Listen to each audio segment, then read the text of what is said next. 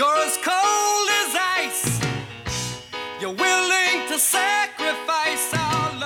Salut à toutes et à tous, bienvenue pour ce 20e épisode de la quatrième saison de Code Fax, un épisode un petit peu spécial, parce qu'on va évidemment pas parler de National League, mais on va faire un bilan euh, olympique à la suite de la défaite de l'équipe de Suisse 5 à 1 en quart de finale contre la Finlande, c'était mercredi matin. Alors on va revenir un peu sur le match, mais plutôt sur le tournoi, avec finalement une victoire euh, pour quatre défaites dans ce tournoi olympique. On va aussi parler de nos tops et de nos flops, ce qu'on a aimé, ce qu'on a moins aimé dans cette équipe.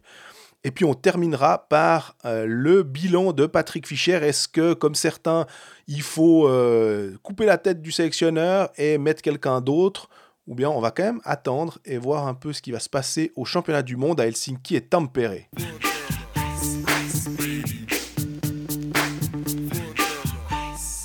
Salut Greg. Salut Jean-Fred, les nuits blanches, ça se passe bien? Ouais, mo- semi-blanche, on va dire. C'est des, Les nuits des- grises. Exactement. Mais ouais, ça se passe bien. Il y a des médailles. Au moins ça. Comme ça, ça te fait un peu moins regretter d'avoir dû mettre le réveil à 3 ou 4 heures. Par contre, nous on est les oiseaux de mauvais augure euh, avec cet épisode qui tombe à la fin du Les tournoi corbeaux. olympique. Les corbeaux.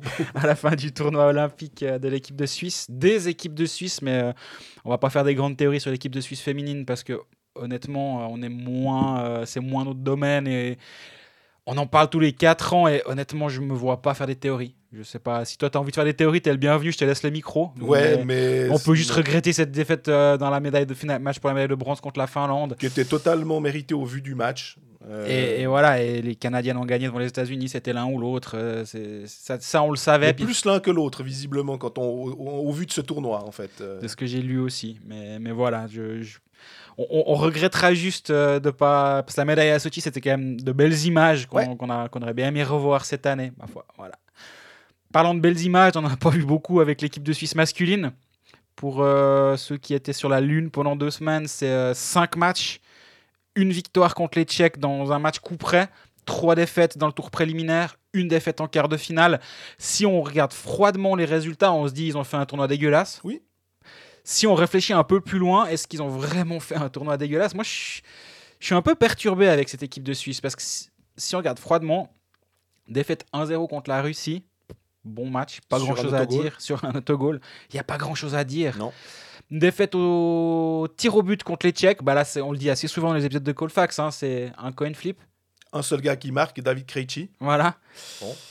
Il y a, il y a un accident de parcours contre les Danois. Là, c'était une catastrophe ce match. Surtout le deuxième tiers. surtout le deuxième tiers. On va pas se mentir, c'était vraiment pas bon. Mais après, la Suisse a gagné le match qu'elle devait. C'est-à-dire qu'elle a gagné le match contre les Tchèques de belle manière. À part ça, c'était un bon match de l'équipe de Suisse.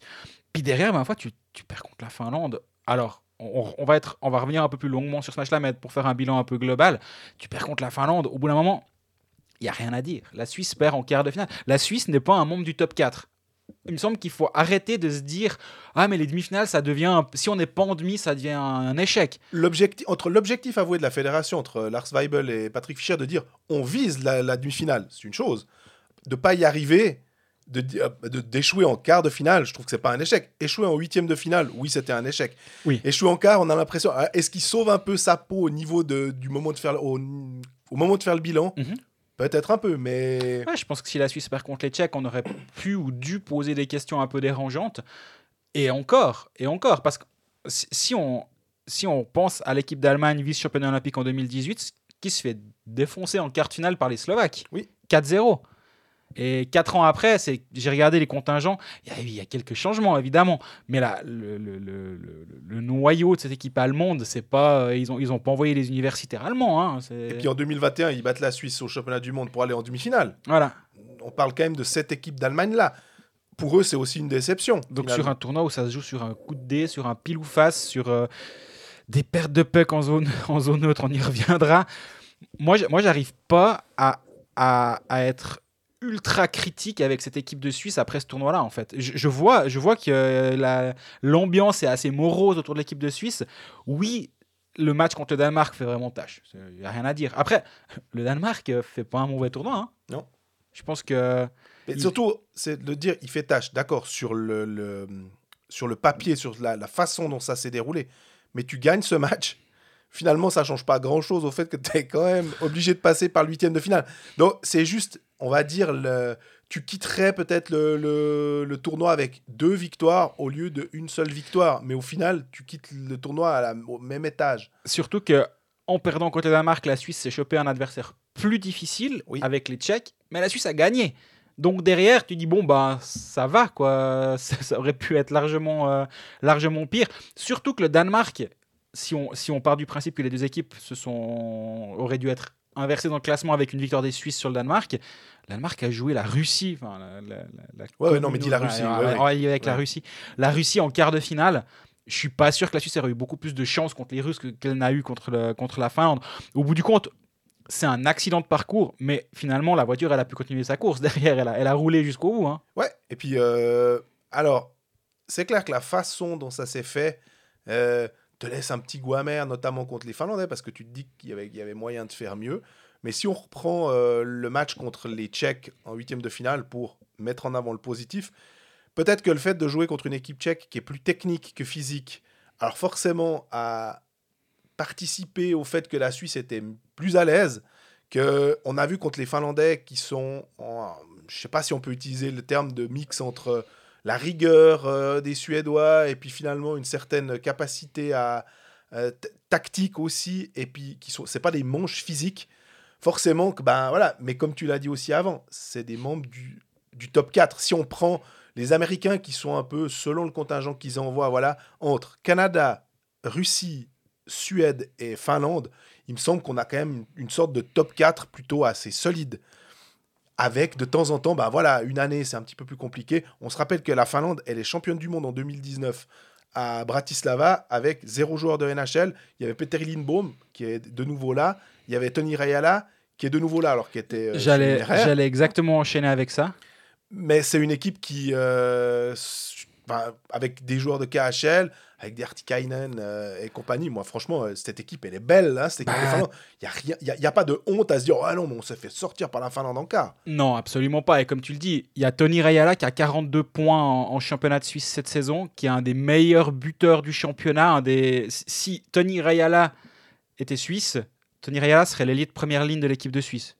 On peut le dire. Ou ah, serait un des ailiers des. Non, non, mais un- un- serait un des ailiers première ou deuxième ligne de l'équipe de Suisse.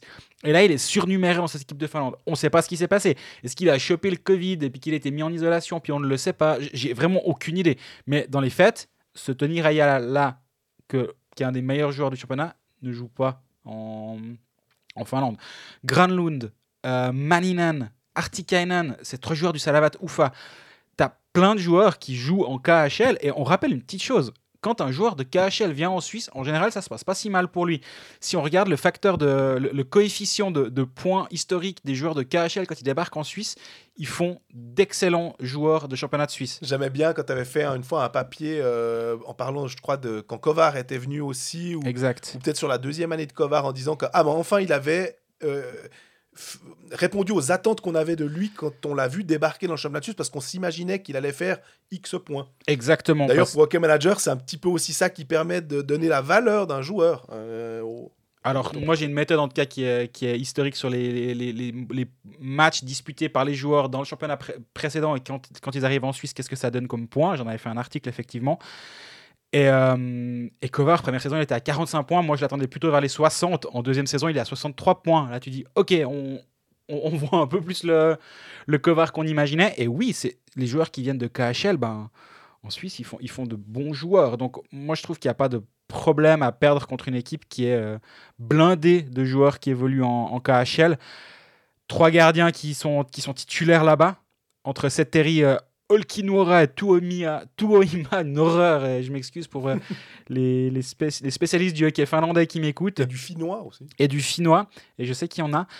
Euh, bah voilà, c'est c'est pas une équipe qui est clinquante dans le sens s'il y avait eu les joueurs de NHL, là ça aurait, ça aurait été un autre délire.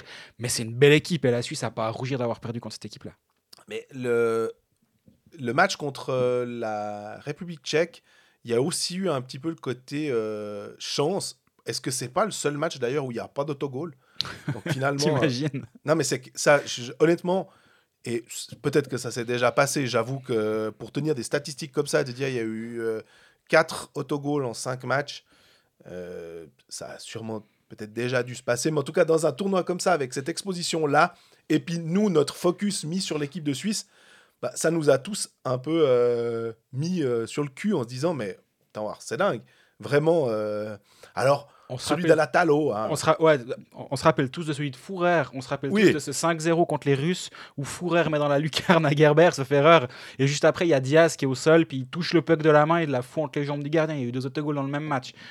Mais oui, à la Talo, c'est un peu le cheval de Tempéré quand même à la Talo. Et nous l'ont envoyé euh, pour, euh, pour infecter l'équipe de Suisse, à mon avis, machin.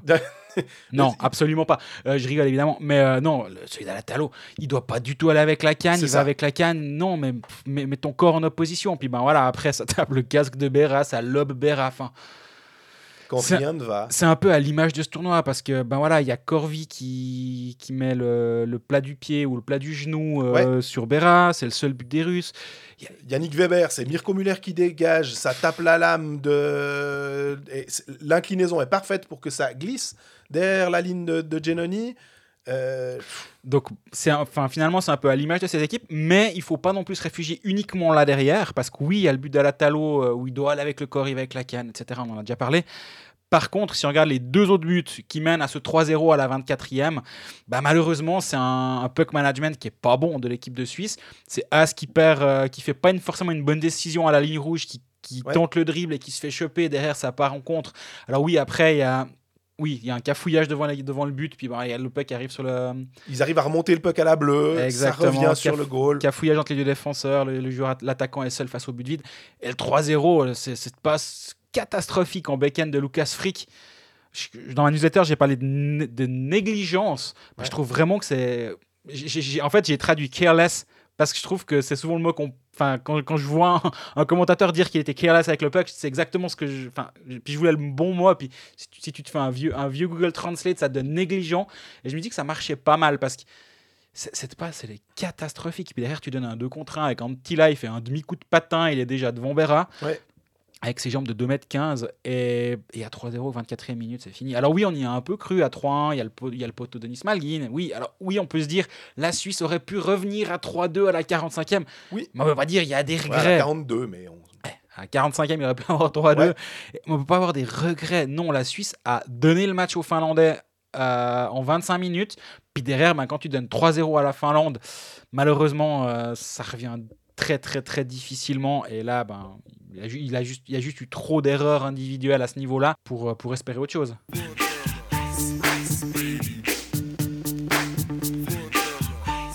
Alors, je sais que bah, t'aimes t'aimes bien aussi, euh, comme moi, faire un peu le, le- un, bilan. euh, on le fera suite Patrick Fischer peut-être après, mais des joueurs, un peu le truc, on va dire, bateau du top flop.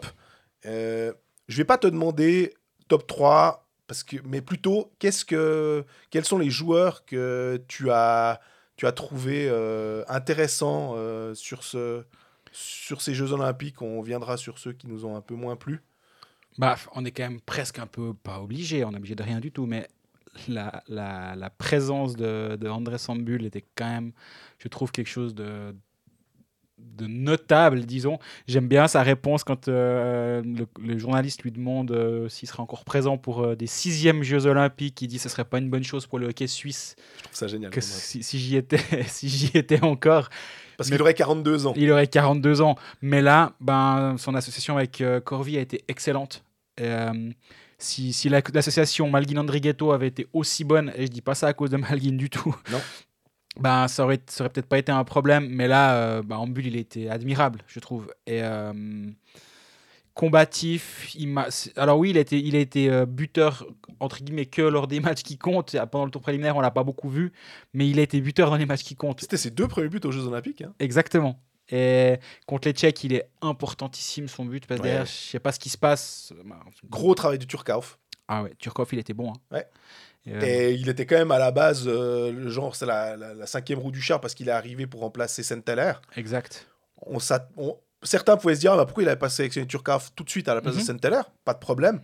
Puis il a, il a mis du temps à, à le trouver. Il le mettait centre de, de quatrième. Puis finalement, c'était pas trop ça. Puis après, on le met en ailier. Euh, il était plus utile, un peu gros bonhomme devant le goal, et on peut faire des carrières avec ça. hein. Et en power play, il était vraiment bon, justement. Et c'est là que tu vois que c'est peut-être le genre de profil qui a, qui a un petit peu manqué parfois euh, à cette équipe de Suisse, de, comme tu dis, de, gros bonhommes. Où sont les Mike Kunsley Je dis pas qu'il fallait sélectionner Mike Kunsley, mais ce genre de profil-là, de Chris Baltisberger, Kunsley, ben, Turkov, c'est dans ce moule-là qu'il a, qu'il a été créé, j'ai l'impression. Et euh, en bulle, Turkov, c'est une bonne surprise, je suis d'accord avec toi. Euh, Après, c'était pas forcément dans les, les tops. hein. Je pense que Corvi, tu l'as mentionné, il a eu un match difficile euh, contre les, les Russes, il me semble. ils se sont fait bouffer par la première ligne russe. ouais. Mais il a les crescendo. Et contre le Danemark, bah, il met quand même 3 points euh, sur les 3 goals suisses. Il- trouve des lignes de passe. Euh, je crois qu'après le premier match, je te mets compliqué. Je t'envoie un message, puis je te mets compliqué pour Corvi. Oui. Et parce que je sais que tu, tu affectionnes particulièrement ce joueur à raison. Et finalement, après, bah, je t'ai pas renvoyé de message pour te dire à quel point je trouvais que finalement il était bon. Et euh, voilà.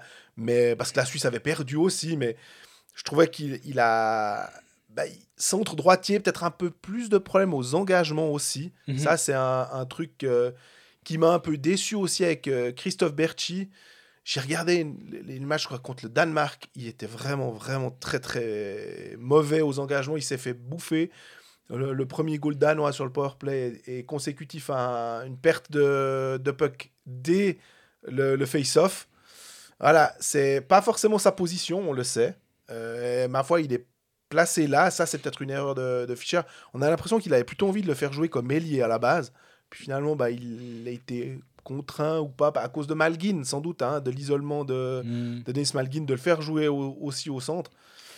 Voilà, c'était c'était un peu plus compliqué pour, euh, pour Berchi, mais puis après, quand il a, il, est, il a pu jouer sur sa ligne euh, avec Motet et Holstein, là, tout d'un coup, il y avait quelque chose de, de vraiment très intéressant. Mais... Moi, dans les, dans les joueurs qui m'ont excessivement plu aussi à Denis Malguin, euh, il n'a pas été forcément en réussite, dans le sens où, alors déjà, il est arrivé tard, il, il a joué que contre le Danemark, son premier match. Danemark, match compliqué. Ouais. Pour lui, il a pris des pénalités, mais il était dans un. C'était un peu un traquenard de commencer dans ce match-là. Mais contre la Finlande, quand tu dois aller chercher un but, bah, à chaque fois qu'il en- il entrait sur la glace, il se passait quelque chose. Et tu avais l'impression que si la Suisse devait réussir quelque chose dans ce match contre la Finlande, c'est parce que Denis Malguin avait décidé ou avait, euh, avait euh, réussi quelque chose. Mais il se passait tout le temps, tout le temps un truc quand il, est, quand il était là. Et euh, moi, je, je comprends du coup sur une petite patinoire comment il, est, comment il peut être un joueur de NHL parce que, euh, parce que les petites surfaces, ça lui fait vraiment pas peur. Non. Parce qu'il est agile, parce qu'il arrive à dribbler dans les petits périmètres, il arrive à conserver le puck dans les coins. Et il, a- il est ultra créatif sur, sur le power play. Et, ouais, c'est un, c'est un joueur qui est terriblement complet. On a l'impression qu'il fait une saison euh, un, peu en, un peu moyenne avec Zurich, parce qu'on a aussi un peu le début de saison qui était un peu poussif de Zurich. Il a 44 points en 40 matchs. C'est déjà plus que ce qu'il a fait la saison passée avec Lausanne, avec 5 matchs de moins que la saison dernière. Et pourtant, Dieu sait s'il avait déjà été bon avec, le- avec Lausanne la saison dernière. Il fait une saison incroyable, Denis Malguin, et je pense qu'on s'en rend pas suffisamment compte. Moi, j'ai deux noms qui me viennent comme ça en réfléchissant euh, pour quand même sortir quelqu'un de la défense, Mirko Muller, et puis euh, Genoni que j'ai trouvé. Enfin, euh, c'est trop facile de dire Eh, pourquoi est-ce qu'il a libéré à la base? Non, mais parce que forcément, ça va venir. Euh, elles, se- sont posées ces questions. Pourquoi est-ce qu'il a envoyé Berra alors que Genoni fait un super match contre, euh, contre les Tchèques alors qu'il était aussi très bon contre les Tchèques au match de poule où il prend que l'autogol et un goal de Krejci en... au tir au but. Deux matchs en deux jours. Enfin, franchement, là, je sais pas si. Forcément qu'après, quand on voit à 3-0, Berra qui peut pas grand chose sur les goals. Pour moi, il doit jamais sortir Berra à ce moment-là. Il y a, c'est, et j'ai, des gens qui sont dans, à des, postes intéressants dans la ligue qui, qui, ont- qui m'ont tout de suite écrit, mais il fait quoi? Je dis, j'ai tout de suite répondu, ouais, je comprends, il veut peut-être provoquer quelque chose, il y a 3-0 à la 24e. Non, non, mais tu fais pas ça. Parce que Berra, il est dans son match, il, a rien à se reprocher. Et moi, cette, cette idée de, que moi, peut-être j'avais de dire, ah, mais il veut peut-être provoquer quelque chose c'est peut-être aussi en réfléchissant, en, disant que ton gardien numéro 2, c'est le junior que t'envoies, et puis du coup, tu veux un peu que ta défense se remobilise parce qu'elle doit protéger le junior. Et c'est pour ça que des fois, ce, ce choc psychologique-là, il peut fonctionner quand ton deuxième gardien est un clair numéro 2. Ouais. Quand ton deuxième gardien, c'est un gars qui a six titres de champion et puis qui est, euh, bah, c'est un A, un B, hein, on l'a vu dans le tour préliminaire. Je, je comprends qu'on se pose des questions au moment où il, où il sort Reto Berra. Après, Jelani, il était excellent. Contre les Tchèques, il était très, très, très bon. Euh, Mais alors, ça voudrait dire que s'il jouait l'alternance jusqu'au bout, ça faisait demi-finale, admettons, hein, demi-finale euh, Giannoni, et puis du coup, tu confiais le, match pour l'or ou pour le bronze à Berra. C'est assez, en fait, particulier, euh, le, côté très... euh, voilà, je suis parti avec ça. Il aime bien faire comme ça, en général. Oui, il fait comme ça en général. Là, ce que j'aurais pu imaginer, euh, c'est vu, vu que si tu te qualifies pour une éventuelle finale, tu as joué, ou même pour le bronze, tu as joué 6 matchs, c'est 3-3. Si c'est clair avec les deux gardiens avant, la, avant, la, avant le tournoi, je joue l'alternance jusqu'en demi, ou je joue l'alternance jusqu'en demi, mais si on joue la médaille, là, je prends une décision de qui est le plus en forme, qui a la main la plus chaude. Si c'est clair pour tout le monde et si c'est sa décision, si, parce que s'il si, s'il décide l'alternance et que finalement au dernier moment t'envoies celui qui n'était pas censé être alterné devant le filet, il- là tu peux avoir un problème.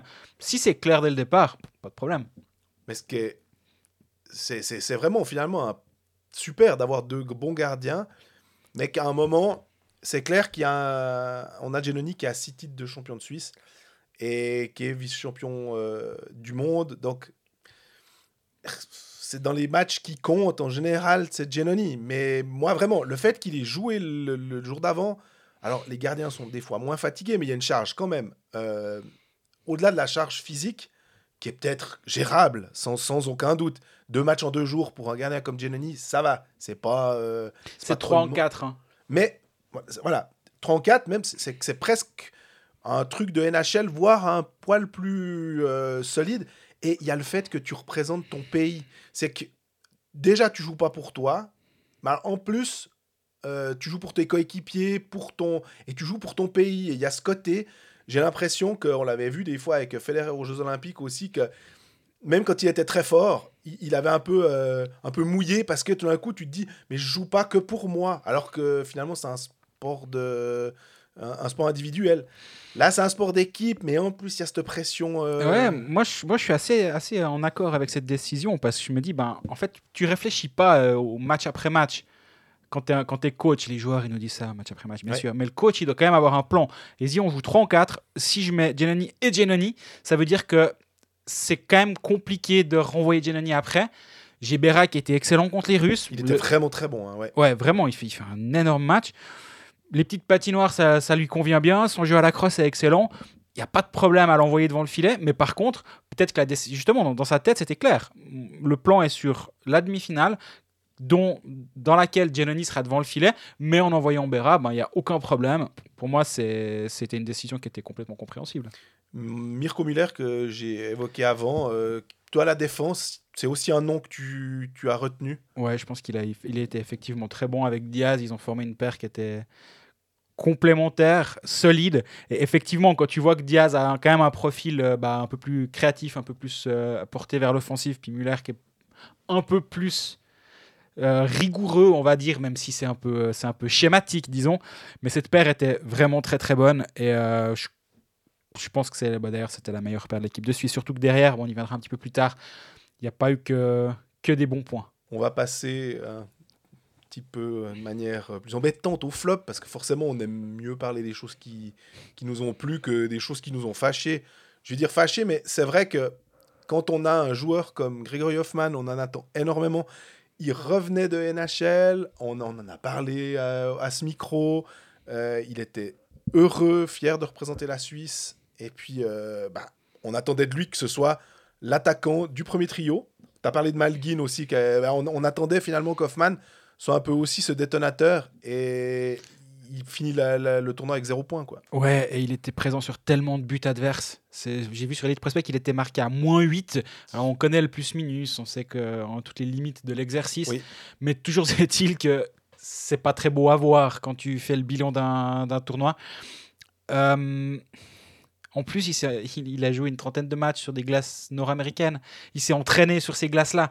Il y, avait tout pour que ce soit son tournoi, en fait, à Gregory Hoffman. pour l'équipe de Suisse, bien sûr, hein, pas, Ouais. pas au, niveau, euh, au niveau des Jeux Olympiques complets, mais pour l'équipe de Suisse, ça devait être lui le leader et ça l'a vraiment, vraiment pas été, effectivement. Il a essayé, il a eu beaucoup d'opportunités. En powerplay, il, est- il a shooté. Moi, j'ai trouvé qu'en powerplay, il était systématiquement très loin. Euh, C'est était... drôle, j'ai aussi remarqué ça. Je me dis, une fois, expliqué à, à quelqu'un en regardant le match, je disais, tu vois, normalement, il est beaucoup plus près des ronds.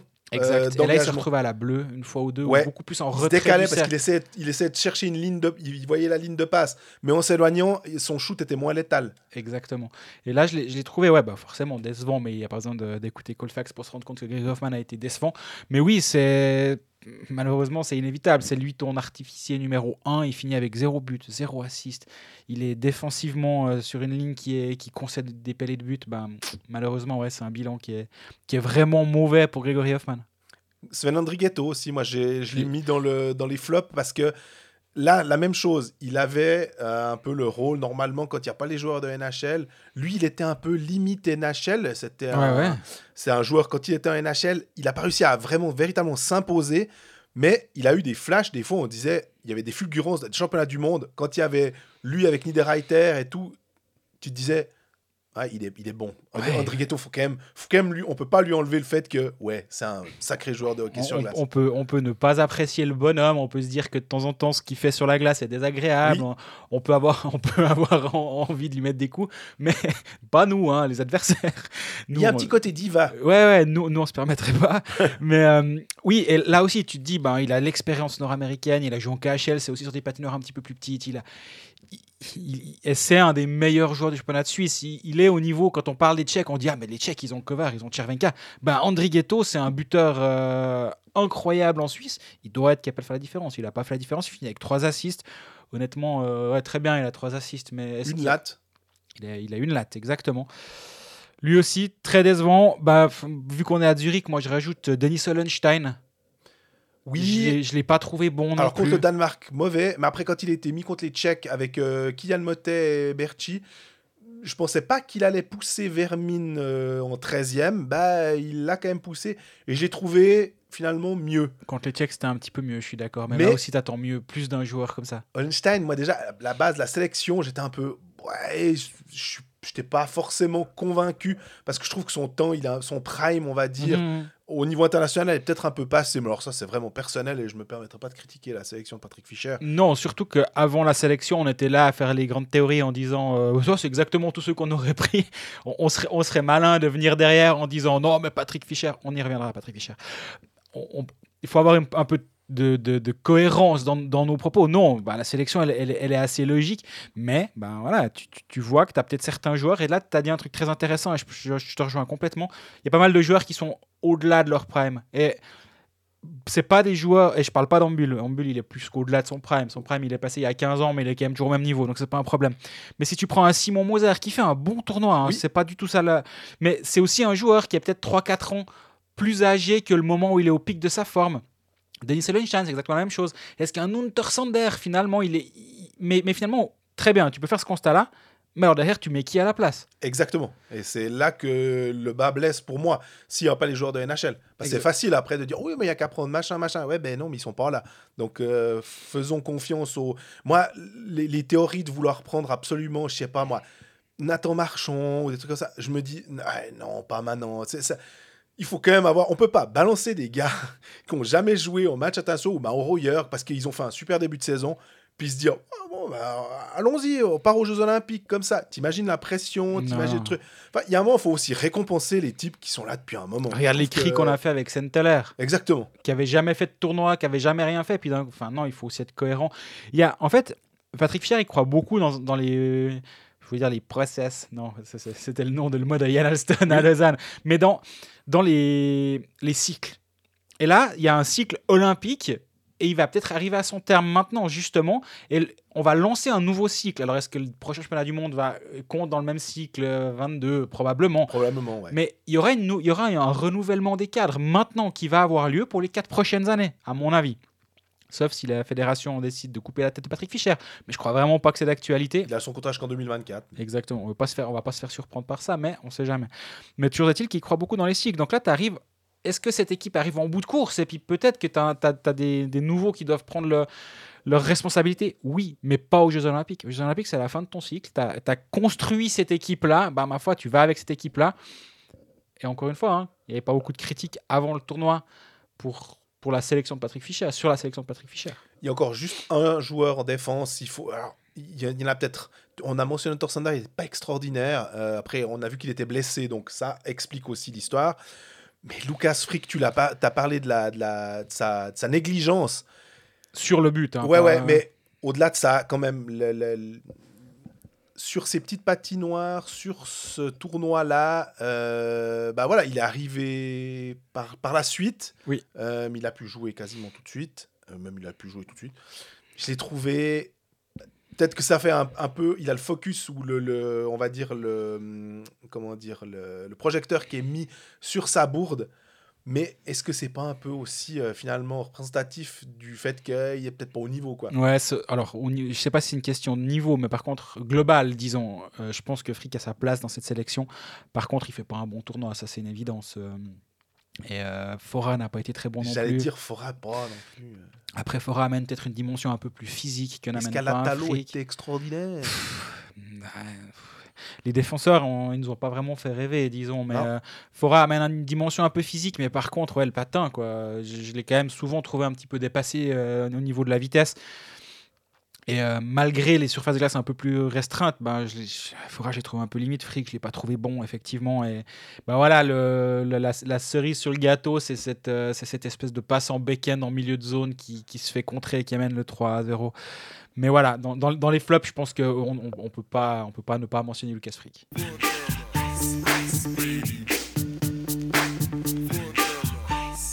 Bon, du coup, maintenant quoi? On cherche l'arbre le plus haut pour pendre euh, Patrick Fischer ou bien comment on fait? C'est vrai que c'est, ça, on a tendance à, à avoir ça dès qu'il y a. Bah, j'ai l'impression qu'il fallait le faire à Bratislava, j'ai l'impression qu'il fallait le faire à Riga, j'ai l'impression qu'il faut le faire à Pékin. Euh, ça fait beaucoup de grands arbres avec, euh, avec des cordes euh, au bout. Bah, à un moment, si on prend froidement les résultats, 2017, la Suisse en quart de finale, elle joue pas mal du tout. 2016, son premier championnat du monde, c'était pas génial, mais mhm. voilà, il a mis le truc en place. 2018, on se souvient, c'était exceptionnel. après un tournoi raté à Pyeongchang, 2019, ça se joue pour 0,3 secondes, 3 dixièmes honnêtement. Contre le Canada en quart de finale, pour ceux qui ont voulu oublier cette, euh, cette euh, cet extrait-là. on avait on est la meilleure équipe. On est là pour vous le rappeler. Vous pouvez compter sur nous. Et où on a dû faire CTRL-C, CTRL-V pour bazarder le texte. C'était dramatique. Mais euh, 3 dixièmes, pour moi, c'est pas une faute d'un sélectionneur. Riga, tu gagnes 2 à 0, tu te fais rattraper à une minute de la fin par l'Allemagne qui sort son gardien, puis un espèce de vieux shoot, puis voilà. Et puis après, tu as un 3 contre 3 en prolongation de 10 minutes, puis tu perds au penalty. Et qu'est-ce qui peut sérieusement le sélectionneur là-dessus? Enfin, moi, je trouve que à un moment, euh, est-ce qu'on a vraiment besoin à chaque fois de trouver des coupables? Mhm. je, je, sais pas, On peut pas dire que, bah, ma foi, voilà, ça s'est joué. T'aimes bien utiliser le terme de lancer de pièces. Ouais. Bon, bah, c'était un peu un lancier de pièces. Là, pour le coup, sur la sélection, euh, est-ce qu'il prépare mal ses types pour le, pour le, le quart de finale contre la Finlande? J'en sais rien. J'ai l'impression que c'est pas lui qui dit à Gaëtan ah, se fait comme si à Frick de faire voilà et puis à la Talo de dévier. On a parlé du cas de Béra, mais sinon moi je me alors à part ça, il se trouve qu'en plus Colfax il sera parce que c'est le championnat du monde puis en général on aime bien aller puis on a on pourra y aller normalement si tout se passe correctement. Je me réjouis de voir l'équipe qui aura euh, qu'il aura à disposition parce que je pense que ce sera une équipe qui sera plus forte. Oui, effectivement. Et ouais, moi je, je comprends qu'on puisse critiquer un sélectionneur et j'ai l'impression que c'est un peu de, toujours été le cas. D'abord, c'était Kruger, il fallait, il fallait s'en séparer quand l'équipe suisse faisait que des quarts de finale. Mais là, il faut avoir. je l'ai dit au début de l'épisode, mais il y a quand même une réalité. La Suisse n'est pas un membre du top 4 mondial. Point, finalement. Je pense qu'il n'y a même pas besoin de réfléchir plus loin. La Suisse n'appartient pas à cette catégorie-là. De temps en temps, tu peux avoir un exploit qui fait que la Suisse y arrive. Copenhague, notamment, c'était un exemple. 2013, voilà. Exactement, de temps en temps, ça arrive. Et c'est arrivé de manière assez proche finalement. En 5 ans, il y a eu deux, deux finales de, championnat du monde.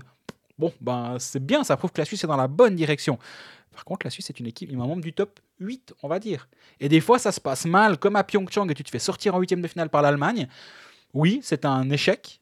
Mais par contre, quand la Suisse arrive en, huitième, euh, en quart de finale comme là et se fait sortir, C'est c'est ce qu'on est en droit d'attendre, c'est le minimum syndical qu'on est en droit d'attendre d'une équipe nationale. Est-ce que Patrick Fischer n'a pas permis à cette génération et à cette équipe-là de faire le pas supplémentaire vers la demi-finale Peut-être, effectivement. Mais si on doit prendre une décision et se séparer de Patrick Fischer, pour moi, c'est une erreur. Et je pense pas que ça va être dans cette direction-là qu'on va partir. Même si, honnêtement, j'ai pas d'informations ni dans un sens ni dans l'autre. J'ai pas cherché à en avoir, j'avoue. Peut-être qu'effectivement, si ça se passe de nouveau mal en quart de finale, euh, alors pour autant que la Suisse se qualifie pour les quarts de finale à Helsinki et Tampere, alors là, peut-être qu'ils se diront bon, bah finalement, on voit pas de progression, mais ça va être chaud hein, quand même Et- de se séparer de- d'un gars qui réalise quasiment chaque fois le même l'objectif, quoi. L'objectif minimum qui est, qui, qui est en, qu'on est en droit d'attendre. Et rappelons quand même une chose, tu as dit très justement, il a un contrat jusqu'en 2024. Au moment où la fédération est en train de, de perdre, euh, de perdre des ronds à cause de la séparation Fédération-Ligue et euh, du fait que les droits maintenant vont revenir directement au club sans passer par la fédération. Bref, sans, sans entrer trop dans les détails, ça va être période de vache maigre du côté de Gladbrook.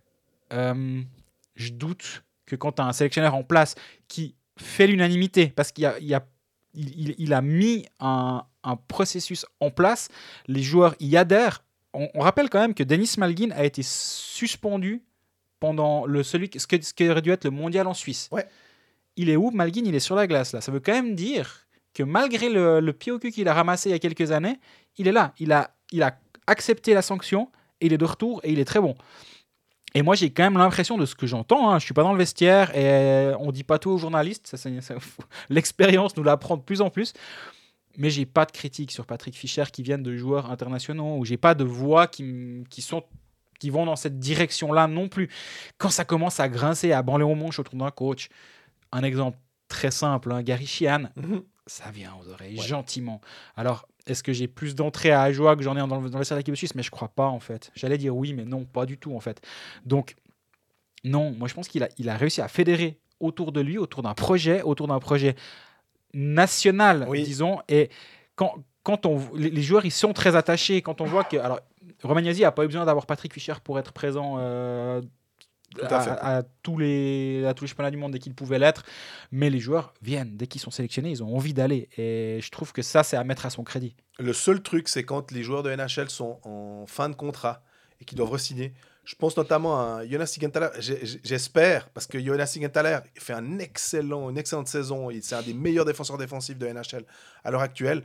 Et du coup, on parle d'un d'un contrat autour de 4 millions, 4 millions et demi par saison. On aimerait bien qu'il le signe finalement pour que Ouais. au moins il puisse éventuellement venir parce que j'avoue que égoïstement, j'aimerais bien voir une paire de défense si c'est possible, Yossi Sigenthaler.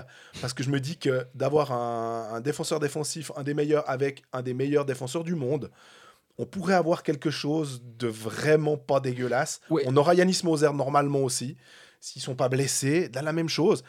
Il y a On une vraie équipe euh, avec Pius Souter, avec euh, Nico Ischier. Euh, Timo Meyer, normalement les San Jose Sharks. Ça, a- en gros, à l'heure actuelle, les seuls qu'on ne pourrait pas avoir euh, dès le départ, faudrait, faudrait, faudrait passer un tour de playoff ou qu'ils soient éliminés, c'est Niederreiter, Fiala et Yossi, Mhm. en gros. hein. Tout le reste, ils sont disponibles. Pius Souter a signé pour deux ans, donc normalement, il n'y aurait pas de problème. Euh, parce que l'année passée, bah, il était avec euh, Chicago et il n'avait pas encore signé un contrat, donc c'est toujours la même chose. Et ça, normalement, bah, on, l'avait eu aussi une fois, je crois, avec Timo Meyer qui n'était pas, pas venu parce qu'il n'osait pas, parce qu'il avait peur de ne pas signer son contrat. Tu commences Voilà. avec tes deux centres, Nico Ishii en 1 et Pius Souter en 2, parce que Pius Souter joue centre Exact. euh, depuis le début de la saison et c'est sa position euh, quasi naturelle à Pius Souter. Ça, c'est tes deux premiers centres. Ta première paire défensive, c'est Ro- Romagnesi, Jonas Sigenthaler. Ou Yanis, Mo- ah, ou Et Yanis en- Moser, par exemple. Et en deuxième paire, tu as Yanis Moser, puis il y a quand même deux trois joueurs en Suisse qui sont pas des manches à balai. Si Tobias Geiser est disponible en, en HL, il a quand même un profil de défenseur défensif qui est, qui est- qui est pas deg. On a vu Mirko Muller, on pourrait mettre Diaz à la rigueur peut-être, euh, on le garde en septième ou je sais pas quoi, mais Qu'est-ce que tu es en train de dire On garde Diaz en septième défenseur. Non, mais attends, bah, à la la- place de la Talo, c'est la sais. Finlande cette équipe.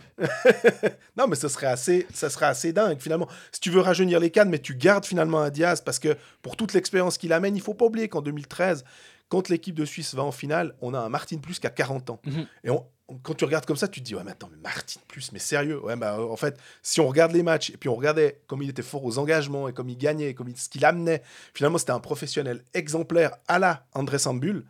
Moi, ces types, je les, je les garde parce que simplement, en fait, quand tu discutes avec un Simic ou bien avec un Nussbaumer, euh, ils te disent qu'André Sambul, c'est la quintessence même du hockeyeur et qu'il a un plaisir fou encore à son âge. Au pire, il va faire chef de presse, mais tu l'amènes, quoi. Même s'il veut pas jouer, tu trouves un moyen de le faire venir.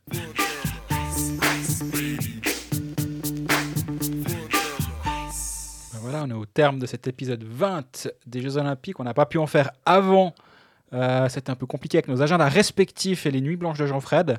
Et mes grasses matinées, parce que moi, avoir des Suisses allemands skier, ça m'a moins intéressé que toi. Non, je rigole, ça m'intéressait quand même, mais en différé. Euh, on sera présent la semaine prochaine pour euh, un épisode le mercredi comme normal. Euh, D'ici là, vous nous posez toutes vos questions. On sera très heureux de réagir. On est très heureux de retrouver le championnat de Suisse des mardis soirs avec un alléchant Davos Genève Servette qui va valoir très très très très cher dans la course au top 6. On se réjouit, puis on se réjouit de vous revoir tout bientôt. D'ici là, prenez soin de vous. Merci, à bientôt.